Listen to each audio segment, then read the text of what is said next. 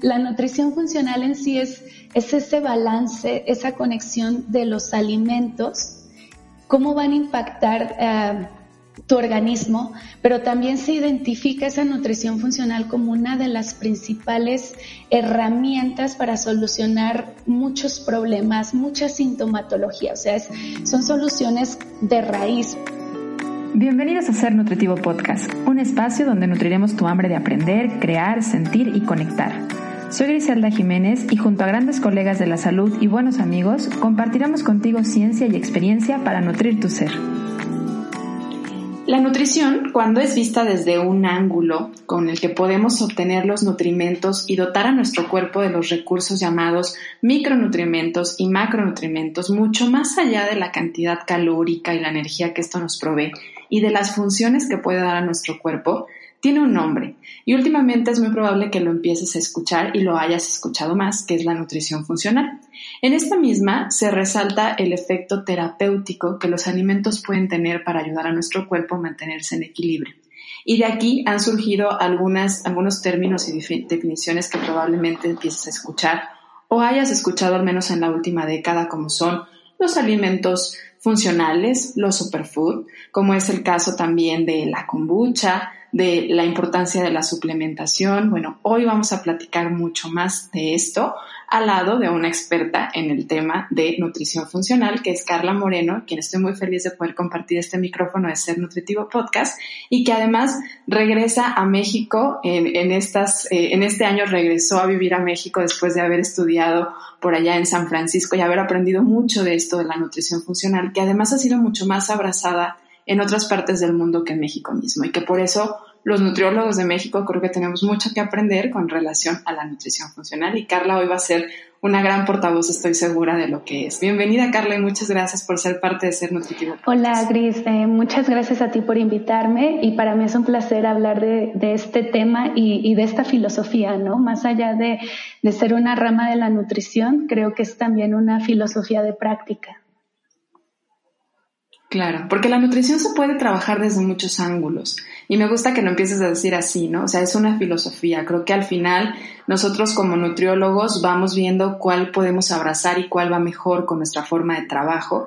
Y bueno, pues es muy bonito ver que hay algunas personas como tú que han seguido estudiando y que han visto cómo el efecto de los alimentos en el cuerpo puede tener una connotación muy favorable a la salud y al tratar también algunas patologías. Entonces, pues feliz de compartir, Carla, y muchas gracias por decir que sí.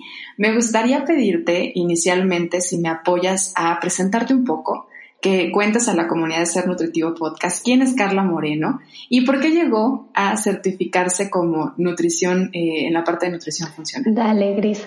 Bueno, Carla Moreno es eh, una chica de origen tapatía, soy de Guadalajara. Eh, estudié mi nutrición por primera vez en mi vida, por decirlo así, en, Guadalajara hace casi 16 años. Eh, egresé de la, de la carrera de la UNIVA. Y bueno, eh, en mis primeros años de nutrición, pues comencé como yo creo que la mayoría de nosotros, ¿no? Uno se gradúa y, la verdad es que con todo el conocimiento que tienes no sabes hacia, hacia dónde dirigirte. Eh, comencé mucho enfocándome en, el diabetes, la obesidad y por cosas del destino eh, me terminé mudando a los 3, 4 años de haberme graduado a, San Francisco y ahí junto con la cultura de San Francisco, con las experiencias que, viví, eh, fue donde finalmente como que identifiqué mi filosofía. Eh, trabajé como nutricionista, porque allá se define diferente qué es nutricionista, qué es un dietitian o una dietista, por decirlo así. entonces, nutricionista simplemente es que no tienes eh, la licencia aprobada, ¿no? Como que no estás titulado, por decirlo así. Entonces yo no podía trabajar como dietista, trabajé como nutricionista cuatro años, cerca eh, de cuatro años en el Banco de Alimentos de, Santa Clara y San Francisco, que es el banco de alimentos en el, en el área del Silicon Valley, que esto es como todo el, el auge de la tecnología. Y creo que de ahí nació ese interés por la más, e, en aquel entonces la verdad yo no le había puesto una definición, ¿no? Esto es nutrición funcional. Y de hecho creo que cuando platico con muchos nutriólogos, muchos tenemos la filosofía y no nos damos cuenta de que en realidad estamos practicando este tipo, esta rama de la nutrición, ¿no? Entonces ahí cuando yo trabajaba en el banco de alimentos me enfocaba mucho en dar clases de, los alimentos que se donaban a las personas de bajos recursos y, muchas veces estas personas no sabían cómo usarlos, ¿no? O sea, por ejemplo, decir la, calabaza tipo espagueti, que es la calabaza amarilla, eh, era, bueno, ¿cómo voy a usar esta calabaza? ¿No? ¿Cómo voy a dar clases? ¿Qué nutrientes tienen? Y, y de ahí fue que dije, wow, o sea, tengo un poder inmenso de, impactar la vida de las personas sin enfocarme en cuántas calorías, sin enfocarme en que son 60% de carbohidratos, en fin. Eh, y de ahí también vino como esta necesidad a quiero, pues quiero hacer más, ¿no? Eh, revalidé mi carrera, eh, ahí fue donde estudié por segunda vez mi, carrera, estudié en la Universidad de San Francisco. Eh, aproximadamente dos años, después, bueno, todo el proceso de la revalidación.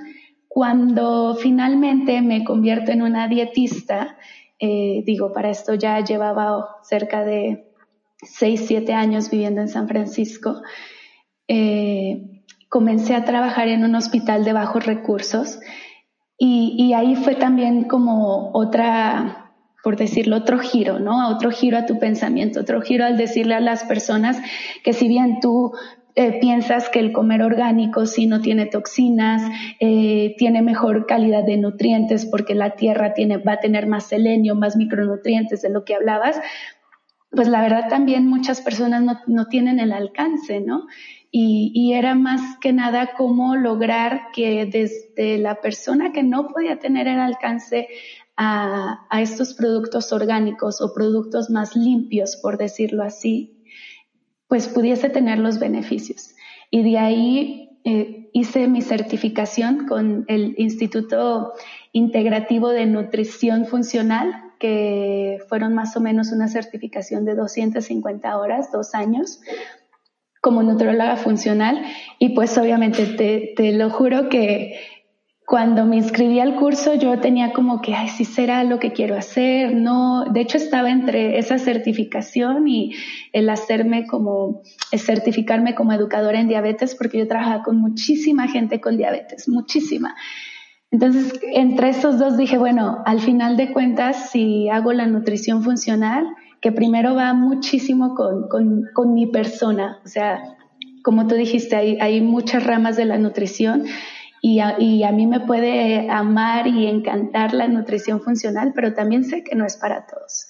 Entonces, eh, ahí fue cuando dije, creo que la nutrición funcional abarca tanto el diabetes, eh, enfermedades cardiovasculares, obesidad, o sea, tengo más, más oportunidad de aprendizaje y de impactar de una manera diferente la calidad de vida de nuestros pacientes o de nuestros clientes. Qué interesante. Aparte que a mí me parece realmente algo que necesitamos empezarle a dar más voz porque ahorita me vas a explicar tú si estoy en lo correcto o no sobre lo que es como definición tal cual o cuál es la filosofía base de la nutrición funcional. Pero yo la entiendo como que es más recalcar los beneficios a la salud que tiene lo que comemos, o sea, conectar con cómo el alimento va a proveer de ciertas cosas a nuestro cuerpo para que logre sus funciones, que creo que al final eso es la verdadera nutrición. O sea, yo lo veo como la parte de la verdadera nutrición. Pero te pediría de favor, si me ayudas tú, desde todo el conocimiento que ya tienes y la experiencia, ¿cuál sería como la definición de nutrición funcional? Pues bueno, algo que tú tocaste es definitivamente, ¿no? Eh, y, yo digo, está la definición oficial de qué es la nutrición funcional, pero es como si le preguntamos a 100 nutriólogos definir nutrición, todo lo vamos a definir diferente. Eh, entonces, la nutrición funcional en sí es, es ese balance, esa conexión de los alimentos, cómo van a impactar eh, tu organismo, pero también se identifica esa nutrición funcional como una de las principales herramientas para solucionar muchos problemas, mucha sintomatología, o sea, son soluciones de raíz, por decirlo así. Nos enfocamos también en, el aspecto funcional, en, en toda toda la personalidad del, del, ser humano, es decir, desde los pensamientos que esta persona tiene, si es una persona positiva una persona negativa, va a afectar cómo absorbes estos nutrientes. Si practicas algún tipo de movimiento, más allá de, actividad física, ser sedentario, tener movimiento, el nivel de estrés, si duermes bien, eh, si tomas, eh, consumes alimentos que tienen beneficios, llámense probióticos, llámense fibra, llámense eh, crucíferos, más allá de, de toda este etiquetado de, de los superfoods, es, es, es buscar a, eh, por ejemplo, si el paciente consume cereal, irte a detalle por detalle qué tipo de ingrediente tiene que le puede aumentar mayor exposición a las toxinas y eventualmente traer consecuencias. Eh, la nutrición funcional va mucho de la mano de, de tener un balance en tu microbiota óptimo. Entonces, sabemos hoy en día que pues que esta microbiota está relacionada con muchísimas patologías, eh, es algo impresionante y al final de cuentas nuestra microbiota se nutre de lo que nosotros le damos. Entonces, ese es como el principio, por decirlo, de la nutrición funcional. Que en realidad es que abraza en sí todo el estilo de vida, no solamente la parte de la alimentación, sino como ahorita hacías mención, a ver, estás durmiendo, te estás moviendo, no desde el lado físico nada más, sino desde el lado conexión cuerpo-mente y bien interesante, bueno, este tema de la microbiota es todo un tema por la connotación y hoy toda la investigación que hay además sobre la relación eje intestino-cerebro-microbiota, que es un mundo de verdad y donde debemos de empezarle a prestar más atención los mismos nutriólogos, porque al final de aquí parte mucho de los neurotransmisores y de cómo la gente se siente. Entonces, que una persona duerma bien, que una persona tenga depresión o no, haya ansiedad, haya una buena sensación de, saciedad después de comer, pues parte también de la salud de nuestra microbiota. Y es algo bien interesante de lo que ha llevado al foco de atención la nutrición funcional. Que es decir, a ver, no es nada más que comas la cantidad calórica o energética que tú necesitas, sino es qué calidad es, ¿no? Creo que algo a lo que lleva mucho la nutrición funcional es a la calidad más allá de la totalmente, Totalmente, De hecho, eh, digo, el modo por el que nos conocimos fue por eh, en, el curso que estaba de nutrición funcional promocionando, pero ahí tuve el contacto con muchos nutriólogos y fue eh, una de las preguntas que más me hacían era como, Carla, ¿tú cómo haces el, el, el cálculo dietocalórico? ¿no? ¿Qué, por, ¿Qué porcentajes de calorías usas? ¿Qué porcentajes de macros?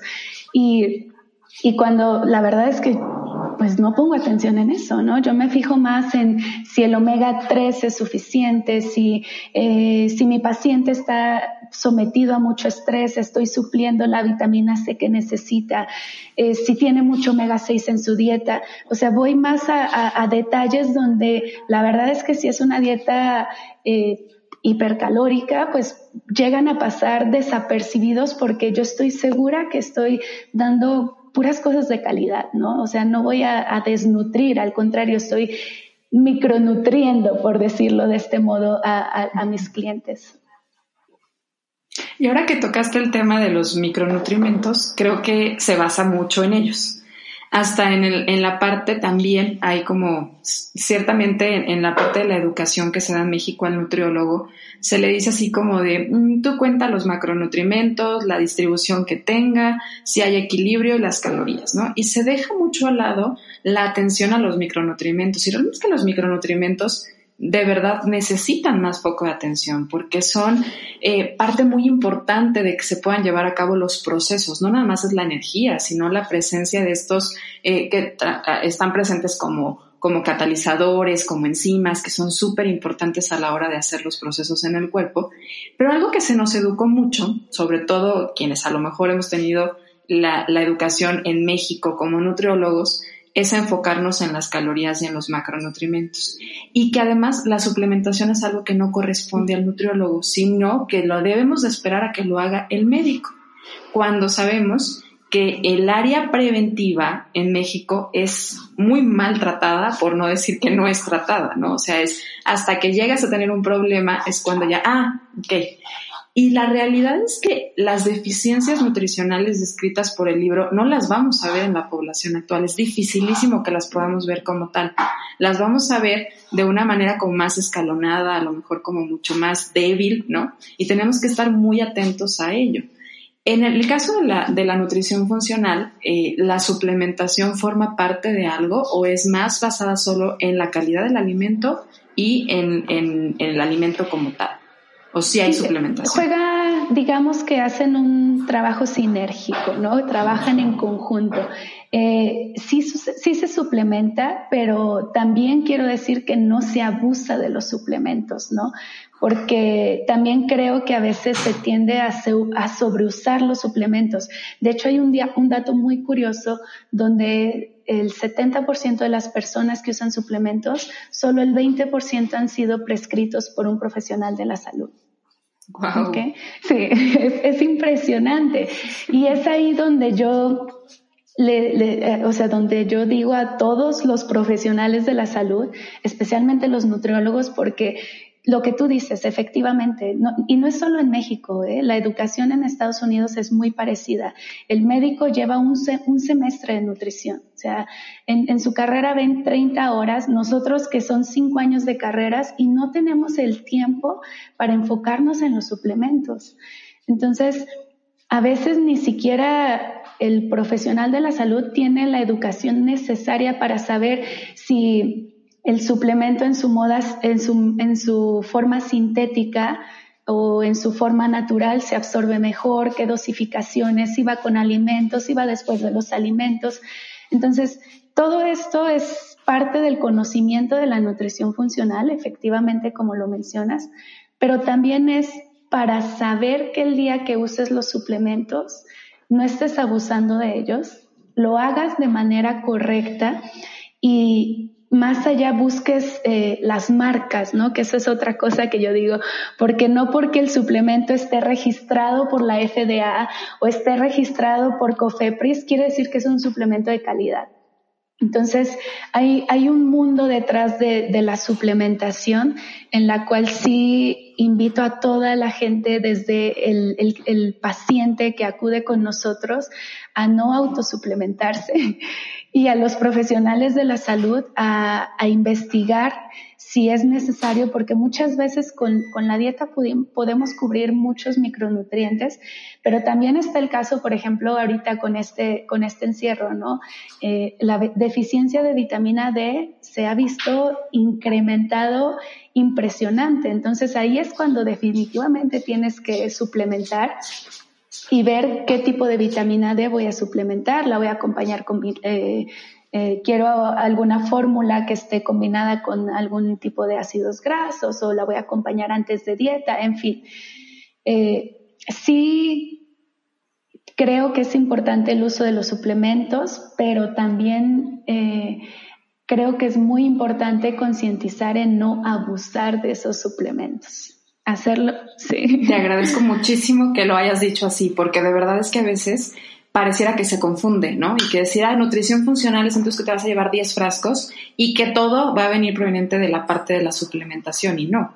O sea, la parte de la suplementación en sí es más como complementar, pero la base debe de ser la calidad alimentaria, que es donde de verdad también tenemos una gran dificultad. Yo creo que muchos de los problemas de salud que existen hoy actualmente sí tienen un inicio, una raíz con algunas deficiencias, porque la calidad alimentaria se ha perdido mucho. Hay gente que dice, bueno, es que ¿por qué antes las personas podían consumir o consumían tanto pan y no pasaba nada? ¿no? ¿Por qué no había estos índices de, diabetes o índices de obesidad o estos problemas de depresión tan fuerte como actualmente? Pues claro que tiene que ver con la calidad de los alimentos. Sabemos que antes pues la gente tenía más acceso a alimento realmente eh, cultivado cercano a su región, el alimento era más fresco, no había tanta, tanto tiempo de distribución y almacén, y todo esto va haciendo que el alimento vaya perdiendo calidad en los micronutrientes. Entonces, al ir perdiendo, pues hoy estamos con una población que tiene una característica muy interesante en lo que es México y Estados Unidos, que es obesidad, pero desnutrición. O sea, es como, ya se fusionaron las dos. Sí, a lo mejor hay un desbalance a nivel energético, pero donde no podemos poner nada más el foco de atención, en donde tenemos que pensar que esa desnutrición le está causando alteraciones en su forma en la que metaboliza y por lo tanto en cómo se va a sentir la persona, pero que no podemos enfocarnos nada más a creer que es si le doy entonces un gramo de omega 3, me olvido de que consuma eh, buena cantidad de linaza, chía, semillas. esto es importante. Y a partir del alimento es como las personas deberíamos estarlos consumiendo. Sí, y también digo, por más eh, impresionante que sea el suplemento, viene el factor de, de, biodisponibilidad, ¿no? Que es algo que yo siempre toco también con, con mis clientes. O sea, eh, sí, la vitamina C se absorbe, pero tiene un grado de saturación al momento de absorberla. Entonces, por más vitamina que tomes, por más vitamina C que tomes, o sea, tu cuerpo tiene una, tolerancia diaria, un límite. Entonces, mucho viene de ahí este, este abuso de los suplementos que a veces yo, yo les, les comento a, la gente que cuando tocamos este tema, a veces es simplemente eh, que estamos gastando y tirando nuestro dinero porque no lo estamos haciendo de un modo pues eficiente e inteligente. Literal, orinándolo. Por no decir, es una muy cara. Exactamente, porque digo, en el caso, por ejemplo, de las que son liposolubles, las que son hidrosolubles, pero también entra al otro lado, ¿no? A lo mejor te estás excediendo en vitamina D. Y ahorita que hablaste de la vitamina D, o sea, ya había una deficiencia muy fuerte. En México, fíjate que no está esa característica de revisar a nivel laboratorial qué tanta concentración o presencia hay de vitamina D en sangre. O sea, esto está como súper aislado todavía. La gente vaya a hacer una biometría mática, revisa 45 elementos y tan tan, y ahí no están presentes. Pero en Estados Unidos, tú que estuviste en el área clínica, pues seguro lo habrás visto, pues se toma mucho más, ¿no? O sea, allá sí es como un obligatorio. Pues fíjate que tuvo, tuvo su boom, por decirlo así. Eh, hace cuatro años, la verdad es que no era tanto lo que se pedía. Y te puedo hablar de mis últimos tres años en el hospital era como por ley, por ley, o sea, era raro cuando yo veía a un paciente que no tuviera hemoglobina glucosilada, o sea, se pasó de la química eh, biometría hemática a la hemoglobina glucosilada y vitamina D. Cada tres meses, cada tres meses eh, los médicos la comenzaban a pedir, pero también eran médicos con una mentalidad, la mayoría más bien eran residentes, entonces son chicos que, que están, es como una nueva generación de médicos que se apoyan muchísimo en la nutrición. La verdad es algo que me encantaría ver aquí en México, ese, ese, pues como dicen, ¿no? Zapatero a tus zapatos y, y, y ves tal cual el respeto que te tienen en consultarte, bueno, salió esto, ¿qué hago, no? O sea, que ya te ven como tal cual un, un, miembro de la parte del servicio de salud, que como bien lo dices, ojalá pronto se pueda ver acá, porque pues acá es como, hay el nutriólogo para que vaya usted a bajar de peso y tanta y todavía no nos ven como parte de la, no nada más del lado preventivo, sino del tratamiento médico nutricional cuando hay patologías. Entonces, qué padre que venga esta nueva ola de generaciones de, de, médicos también y de otras profesiones enfocadas a la salud que empiecen a abrazar la nutrición como un pilar. Y yo creo que surge mucho también al lado de la, de la nutrición funcional, porque sé que también la nutrición funcional se están certificando muchos médicos, o sea, ya hay endocrinólogos certificados también en la nutrición funcional, que empiezan a decir, ah, bueno, a lo mejor hay un problema de tiroides y hay que pensar en que pues, hay que dar selenio, en el que hay que dar signo, y esto antes no se veía. Si hay un problema de tiroides y tome su medicamento para la tiroides y tan. Sí, yo creo que mucho de esta certificación, y como lo mencionas, efectivamente, yo eh, tengo colegas médicos que se han certificado o hicieron el mismo curso de, de nutrición funcional que yo hice. Y siento que mucho de estas certificaciones y del buscar estas alternativas, tanto el profesional de la salud como eh, el consumidor viene de, pues de una poca modificación en, en, nuestras tasas, ¿no? O sea, llevamos 10 años tratando el diabetes, tratando la hipertensión, tratando la obesidad y el tratamiento ha sido el mismo, dar medicamentos, eh, cambios en el estilo de vida, por decirlo así, ¿no? Muy, muy, a, muy a, a grandes rasgos, pero las tasas siguen aumentando. Entonces, esto es algo también como que a Carla le, le, sacudió, ¿no? Como decir, bueno, o sea, que te decía que estaba entre educadora de diabetes y la nutrición funcional. Yo decía, bueno, me voy a hacer una educadora de diabetes más y no es que sea algo malo, sino que qué tanto impacto puedo hacer, qué tanto ruido voy a poder hacer. Y viene de ahí ese, voy a buscar otra alternativa. Y, y, esa alternativa, pues como te digo, va mucho con, con mi filosofía, con las prácticas personales que del día al día y, es algo que simplemente era como aprender más, aprender los protocolos, aprender las técnicas, educarme más para, por medio de este tratamiento alternativo, pues buscar reducir un poquito y hacer un impacto a esas tasas de incidencia que, que no bajan, no bajan. Y, es que creo que lo que busca hacer la nutrición funcional es más irse como, a ver, vamos buscando el hilo conductor y vamos viendo cuál es la raíz del problema. Y no nada más trabajar el síntoma, como de, ay, pues tiene usted diabetes, entonces sabe que le vamos a educar, que como bien dices, es parte importante porque la educación y el acompañamiento base que hace eh, la, parte, la nutrición eh, cuando tienes un paciente diabético es dar educación en nutrición. Pero si tú te vas a la raíz y buscas la raíz, a lo mejor te das cuenta que esa persona tiene pues tal vez una mala relación con el alimento o que tal vez tiene unas eh, situaciones de estrés muy alto y tal vez encuentras que bueno, el problema central estuvo en los niveles de cortisol o alguien con resistencia a la insulina que tal vez lo que tenía pues no eran ni factores genéticos sino que tenía muy malos hábitos de sueño, horarios, entonces es ir a buscar un poquito más como el origen que creo que era algo que no se buscaba, se trataba el síntoma y eso es parte de la de la medicina como convencional, ¿no? Te duele la cabeza, tómate esto y se te va a quitar. Pero no se iba a buscar, a ver, te duele la cabeza porque ayer dormiste cuatro horas, o porque tal vez estás tomando demasiada cafeína, o tal vez traes un problema de gastritis y tal vez sea porque llevas horas sin comer. O sea, buscar como más el origen. Y es algo bien interesante que tiene esta nueva filosofía que sí es como, vamos rascándole. Y cuesta trabajo. Es la diferencia entre tapa el síntoma arráscale y encuéntrale qué es lo que te lo está causando y trabájalo desde, desde la raíz.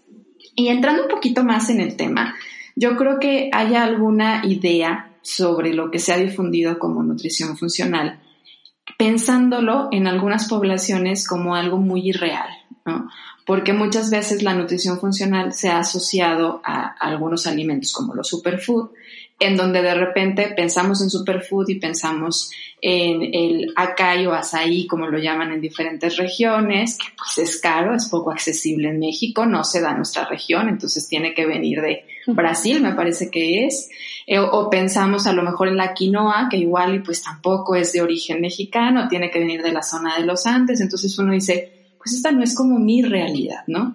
Y hoy estamos además en México en, eh, promoviendo mucho este tema y salió la dieta, de hecho, del, de, de, más como a partir del maíz y todos los derivados, ¿no? Que es una dieta como más regional.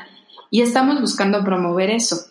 Pero a mí me parecería importante pedirte que nos apoyes a reforzar que el tema de los superfood, más allá de la mercadotecnia, es resaltar los beneficios naturales de los alimentos, o sea, cuáles hay en tu región. ¿Cómo, podríamos definir un alimento funcional? ¿Cómo podríamos definir un superfood si son lo mismo?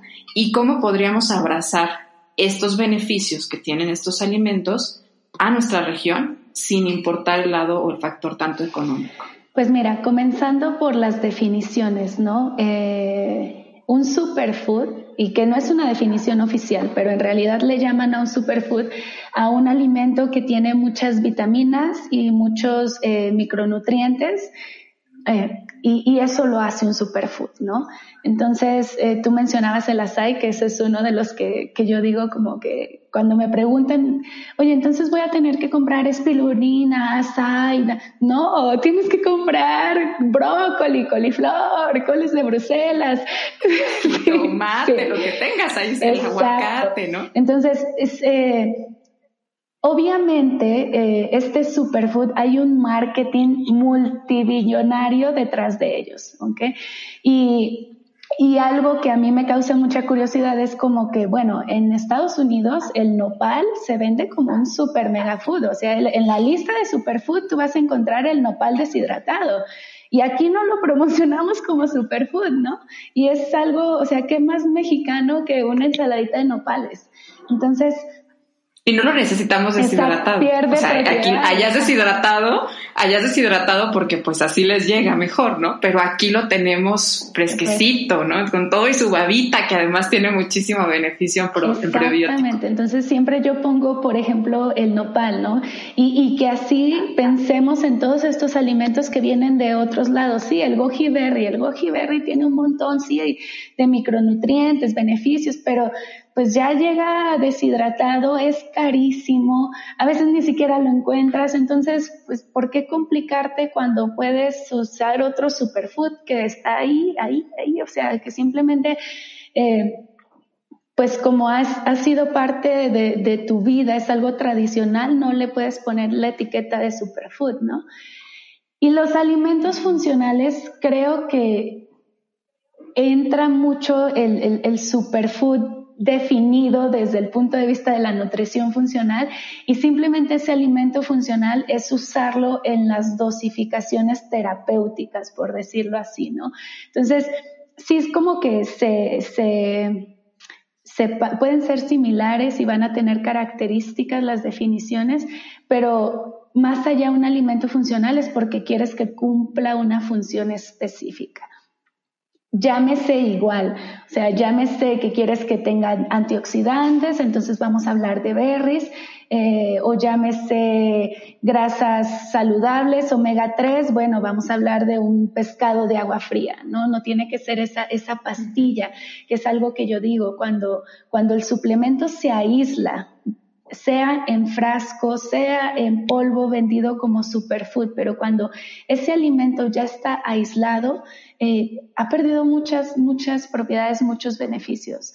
Y otro ejemplo, no sé, es por ejemplo la cúrcuma, ¿no? Que, que está muy de moda la cúrcuma, que si se tiene que con pimienta o no para activarse por la...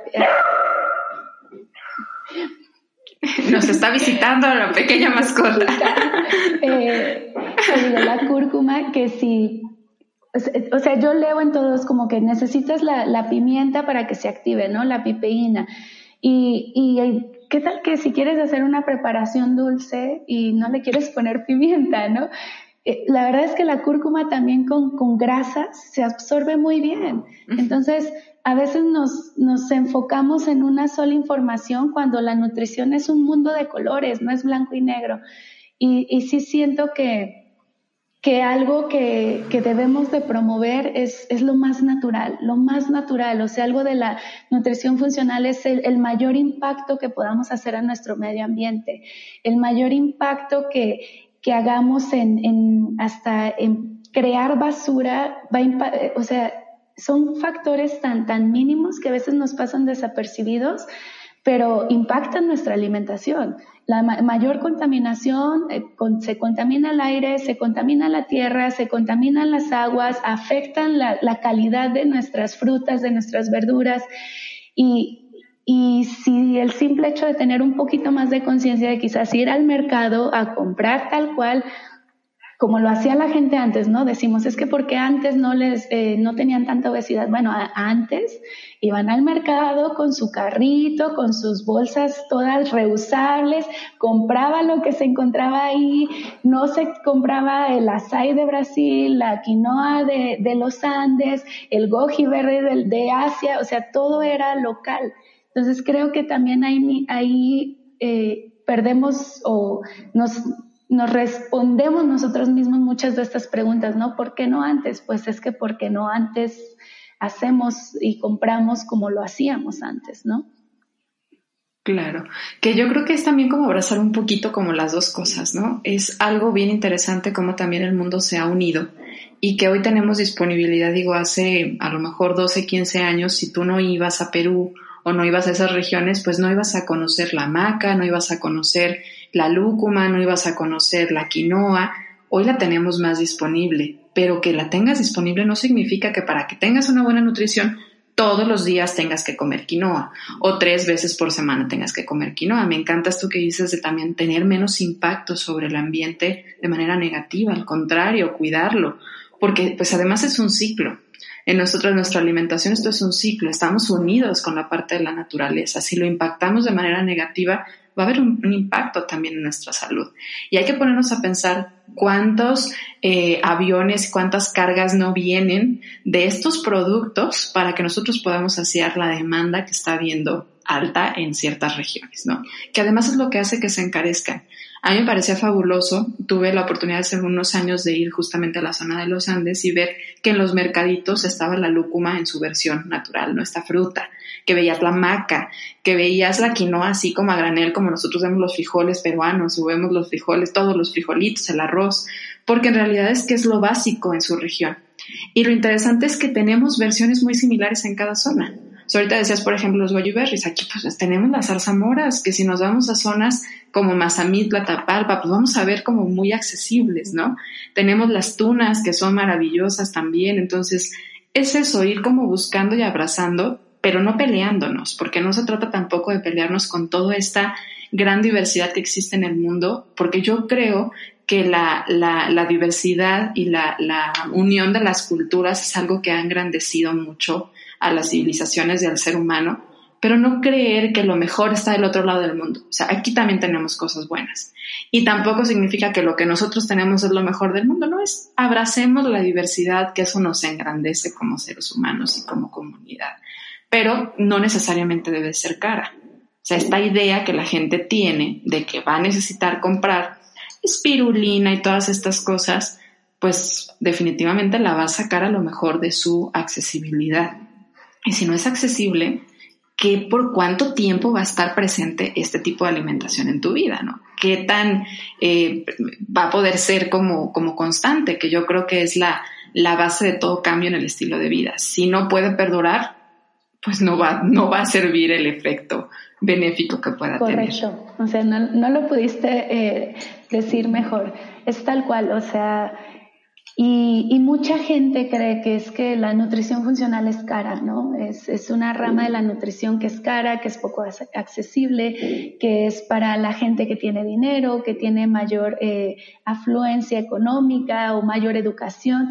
Y la verdad es que eh, yo soy una evidencia y un testigo. Yo, yo he trabajado con gente de muy bajos recursos. O sea, yo he trabajado con el inmigrante que llega a Estados Unidos, que no tiene dónde dormir, que tiene tres trabajos para subsistir tal cual, y, logras hacer un impacto. Y el impacto va a que sí, quizás yo sé que no va a poder comer orgánico, pero tiene muchas otras cosas en su alimentación que quizás lo están exponiendo a toxinas, eh, quizás el, reducir exposición simplemente a cosas empaquetadas que tienen un montón de conservadores, colorantes artificiales, azúcares artificiales, eh, le, va a hacer mejorar muchísimo su estilo de vida. No, no me voy a enfocar en que tienes que comer orgánico y hacerte tu leche dorada todos los días, y no porque sea malo, sino porque él no tiene acceso.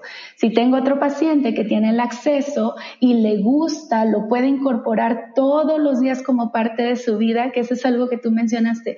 La alimentación se tiene, uno tiene que amar lo que come, tiene que disfrutarlo, tiene que estar en armonía, en armonía. O sea, comemos tres veces al día, qué tortura decir, ay, me tengo que comer esta ensalada que no me gusta, ¿no? O me tengo que comer esto porque me dijo la mi nutrióloga, no, o sea, no es lo que, lo que diga el nutriólogo, es lo, lo que te invita a, estar en paz y en armonía contigo mismo y va desde, o sea, obviamente la alimentación, pero a veces eh, a mí me ha pasado mucho con estos pacientes de bajos recursos cuando quitan las cosas empaquetadas y de repente, no sé, un mes, dos, dos meses después viene y me dicen, ay, me tomé una coquita y me cayó tan mal. Te das cuenta del poder de desintoxicación que tiene tu cuerpo.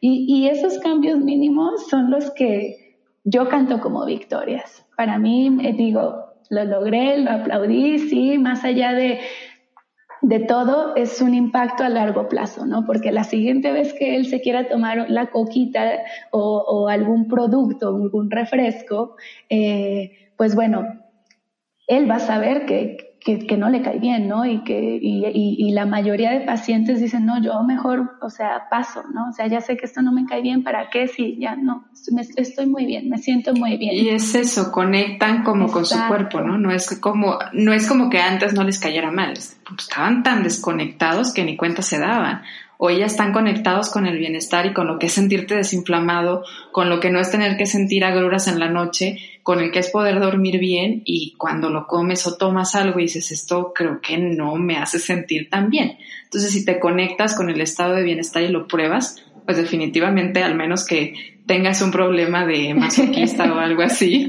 este, vas a querer vivir eh, probando, sintiéndote mal todo el tiempo, ¿no? Que creo que ahí es como la diferencia entre caer también en cómo la experiencia nos puede llevar a concientizarnos de lo que es sentir el bienestar que a veces ya está desconectadísimo totalmente de nuestro cuerpo.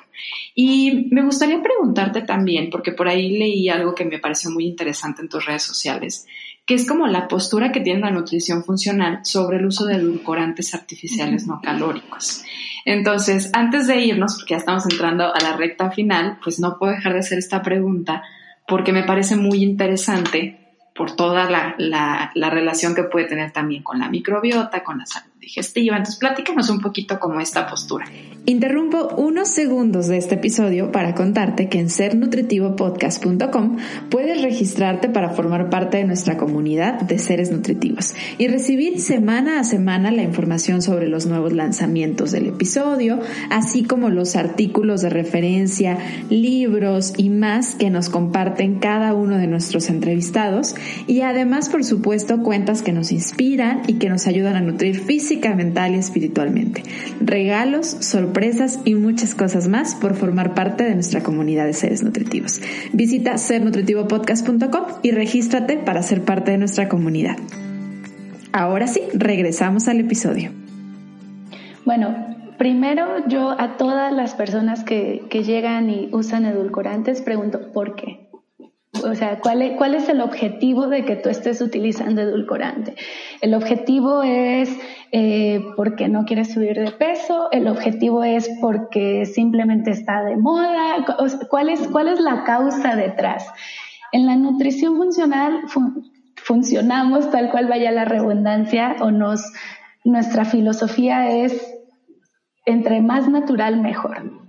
Entonces, si tienes un paciente que usa estos edulcorantes porque no quiere subir de peso, bueno, la evidencia científica dice que no ayudan a bajar de peso y al contrario, muchas de las personas que consumen edulcorantes terminan subiendo más de peso porque asumen que no están consumiendo estas calorías. Y al final de cuentas, una cucharadita de azúcar, ¿cuántas calorías te va a dar? O sea, entonces, mucho es al educar al paladar, que es algo que yo también digo. Si tú educas a tu paladar a los dos, tres sobrecitos de azúcar artificial con tu café, sigues teniendo ese antojo de algo dulce. Sin embargo, educas a tu paladar a poco a poco quitar el azúcar de tu café, que de hecho la cafeína, los beneficios que tiene la cafeína como antioxidante funcionan mucho mejor sin el azúcar. Entonces, eh, haces un doble impacto y después, bueno, ni, ni hablar del tema de la microbiota, ¿no? Porque eh, hay, hay, azúcares artificiales, no voy a decir azúcares no, artificiales, azúcares naturales, no calóricos, que esto sería eh, el stevia y el monk fruit, la fruta del monje, que si bien hoy por hoy no hay evidencia científica del daño que puedan causar a la microbiota, eh, creo que primero son carísimos, o sea, el acceso es caro. La mayoría de presentaciones que encuentras vienen combinados con otros azúcares artificiales, entonces ni siquiera están en su forma natural. Y, ya cuando no están en su forma natural, que vienen mezclados con estos azúcares no calóricos artificiales, llámese sucralosa, aspartame, sorbitol, eritrol, eh, en fin, la lista es inmensa. Eh, ese tipo de azúcares causan inflamación y hay, y hay, estudios donde dicen, ¿no? Estos azúcares pueden algunos tener un efecto laxante, pueden tener más gases, pueden eh, causar, eh, eh, promover la permeabilidad de la pared intestinal. Entonces, ¿para qué? si, yo, yo por eso digo, siempre pregunto, ¿cuál es el objetivo? ¿Por qué los estás usando?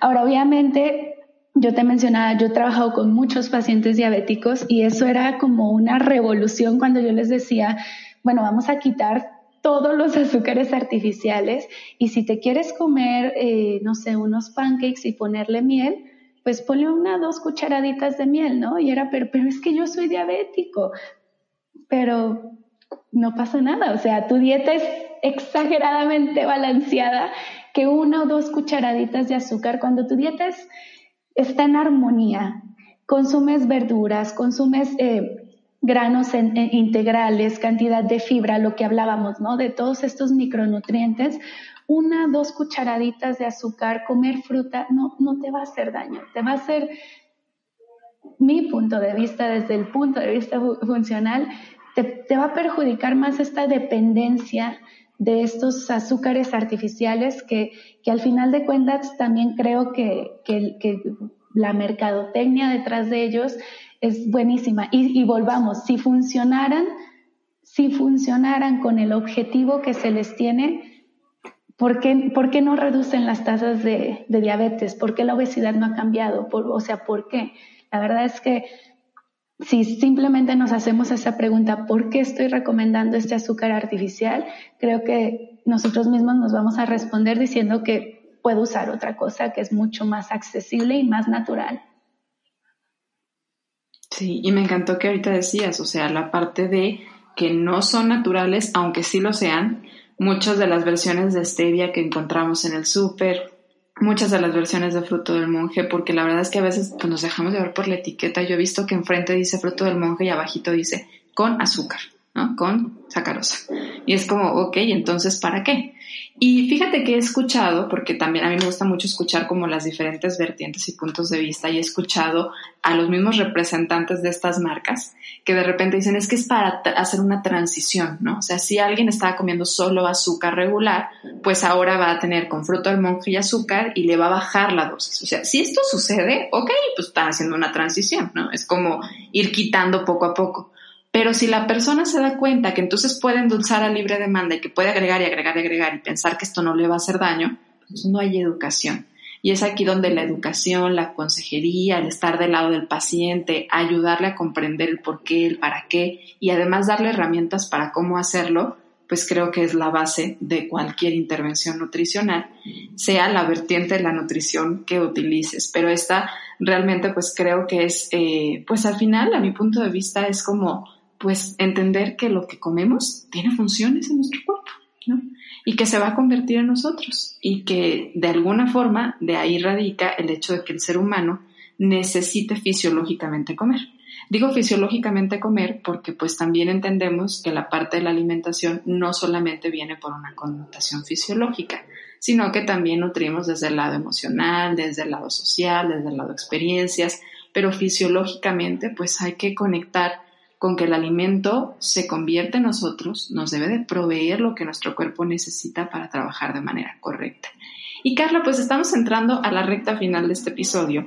Y para terminar, hacemos tres preguntas a nuestros invitados partiendo de la idea central que tiene Ser Nutritivo Podcast, que es que el ser humano necesita nutrirse en la parte física, mental y espiritual.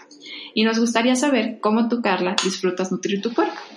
Yo disfruto mucho eh, nutrirlo preparando mis alimentos. Yo, yo, yo misma preparando mis alimentos. Te platicaba un poquito antes que me encantaría tener un huerto.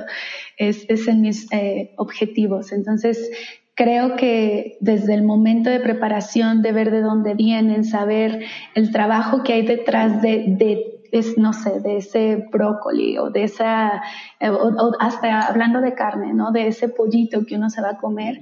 Eh, para mí es muy importante saber de dónde, de dónde viene y, y darle ese respeto al momento de consumirlo. Qué lindo, sí, conectar, ¿no? Desde el origen y aparte te, conecta con la gratitud de alguien que vino a lo mejor a dar su vida, sea un vegetal o sea un animal. ¿Y cómo disfrutas nutrir tu mente? Mi mente con la naturaleza. Yo, yo soy una persona 100% contacto con la naturaleza, eh, llámese montaña, llámese playa, pero eh, me encanta, me encanta estar en contacto con la naturaleza. Trato por lo menos eh, los fines de semana salir fuera de, la ciudad, a estar con las vaquitas, con los animales. Eh, digo, en, lo que se puede, ¿no? Dentro de, este, de, esta cuarentena extensa. Muy, muy extensa ya, ya hasta le perdimos el tiempo. ¿Y cómo disfrutas nutrir tu alma? Mi alma con las personas que quiero con mi familia. Creo que compartir momentos con mi familia, me encanta también practicar yoga. Eh, creo que el yoga me hace estar en, armonía conmigo misma y, en poder, por más difícil que sea el momento, eh, dar gracias porque tengo una familia maravillosa, tengo un bebé que es saludable, un esposo maravilloso. Entonces, eh, mi alma se nutre dando gracias. Bueno, y si tú tuvieras el libro de la vida, Carla, en este momento enfrente de ti y pudieras escribir una frase a futuras generaciones, ¿qué te gustaría poner ahí en ese libro de la vida que va a decir por Carla Moreno? Hmm. Yo creo que diría, déjame pensar, algo así como... Sí, sí, sí. Como hay que vivir inteligentemente. Sí. O sea, y, creo que eso abarca mucho, de no olvidarte de tu cuerpo, tu alma, en que no vives en una burbuja, lo que tú hagas impacta a tu sociedad. Entonces, eh, más bien trascender, ¿no? Hay una vida, trasciende inteligentemente, algo así. Qué bonita, sí, porque le da como ese, ese espíritu posterior, ¿no? De, del impacto que puedes llegar a tener con tus decisiones, con tus acciones, con tus omisiones, y eso está súper padre. Carla, pues feliz de haber compartido contigo este episodio de Ser Nutritivo Podcast. Muchas gracias por hacerlo posible, por lo que nos compartiste. No, un placer para mí, Gris. Eh, gracias por invitarme, gracias por eh, abrirme a, esta, a este grupo de, de colegas y a esta área de, nutriólogos en México, esta nutrición de, digo, en hablar mi idioma y, hacerme sentir eh, pues bienvenida, ¿no? De regreso. Así que mil gracias. Pues lo digo así, bienvenida de regreso, muchas gracias por, por, regresar, por traernos conocimiento, gracias por, por, abrirte a esta nueva experiencia, pues de compartirlo con colegas y con una comunidad que además está gustosa de ir conectando poco a poco con su cuerpo, con sus necesidades y que sé que va a encontrar información de valor y encontró información de valor en este episodio. Muchas gracias, Carla. Y a ti que nos escuchaste, muchas gracias por ser parte de Ser Nutritivo Podcast. Recuerda que cada jueves encuentras un episodio nuevo y que si esta información te es útil, nos ayudas a compartirla para que nuestra comunidad continúe creciendo y podamos ser tantos que llenemos de mucha nutrición, no solamente física, sino mental y espiritual al mundo y hagamos esto el poder de una gran comunidad. Muchas gracias por estar. Nos vemos pronto. Gracias. Gracias, gracias Chao.